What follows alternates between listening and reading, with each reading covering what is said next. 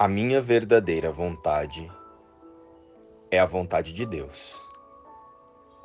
Eu sou um com Ele. Inspiração sobre compreender a natureza do perdão. Olá, queridos. Como estão vocês? Irmãos, somos todos um único filho de Deus. E além desta criação de Deus, não há outra. Este é o único reino criado pela fonte. E qualquer outro reconhecimento ou certeza no mundo das formas não existe, não é real.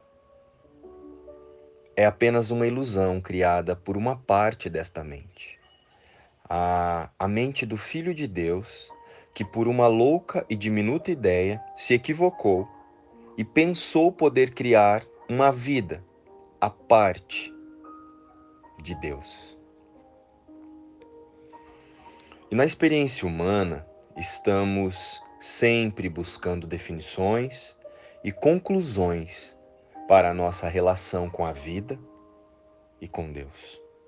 Tentamos a todo custo barganhar as nossas escolhas e trazer Deus para melhorar o mundo e as nossas fantasias pessoais de indivíduo separado de Deus e de todos. A mudança real é a de percepção de realidade. A salvação está em desejarmos a luz, para estarmos na luz. E com isso, nos relembrar unicamente na luz.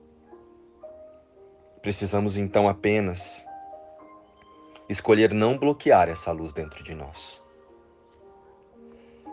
Precisamos desbloquear a consciência do amor. Escolher com Deus é a nossa única realidade. Representar quem somos em verdade em extensão da fonte criadora. As experiências aqui na forma não são a nossa realidade. São substitutos temporários que criamos para o amor de Deus. Mas ao trazermos essas sombras à luz, reconheceremos que o que verdadeiramente buscamos e queremos é a luz que somos com o nosso Criador. E é isso que Jesus nos diz repetidas vezes. E prestem atenção neste ciclo.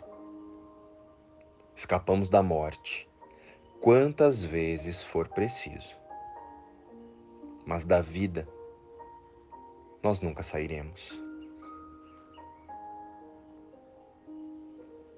Deus só criou o eterno e qualquer outra coisa percebida pelo corpo através dos cinco sentidos não foi criada por Deus. O espírito é dotado do amor de Deus e todos os seus atributos e estamos na presença de Deus agora. Estamos todos em casa e o medo é o estranho aqui. Portanto, a decisão a tomar todos os dias é decidir quando é que cada um de nós usará as suas experiências de João, Maria, José ou Ana a favor da verdade sobre nós a favor da unamente, a mente do Cristo. E praticar na mente o perdão da ideia de separação de Deus e relembrar quem verdadeiramente somos a cada respiração. Nos relembrar em casa, junto com Deus, de onde nunca saímos. A quem temos dedicado a nossa decisão. A verdade ou a ilusão? Lembre-se sempre: nós decidimos como interpretar as ilusões na mente e não no mundo.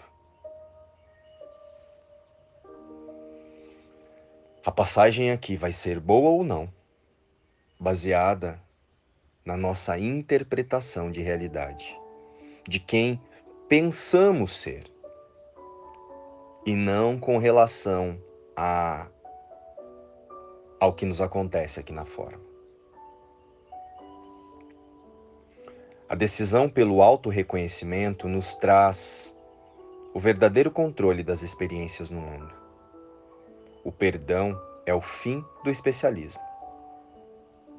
Só as ilusões podem ser perdoadas e então desaparecem. O perdão é a liberação de todas as ilusões. E por isso é impossível perdoar apenas parcialmente. O medo limita o mundo. O perdão o liberta. O ego faz ilusões. A verdade desfaz os seus sonhos maus através da luz que os dispersa. A verdade nunca ataca, apenas é e pela sua presença, a presença da verdade, a mente é despertada das fantasias, acordando para o mundo real.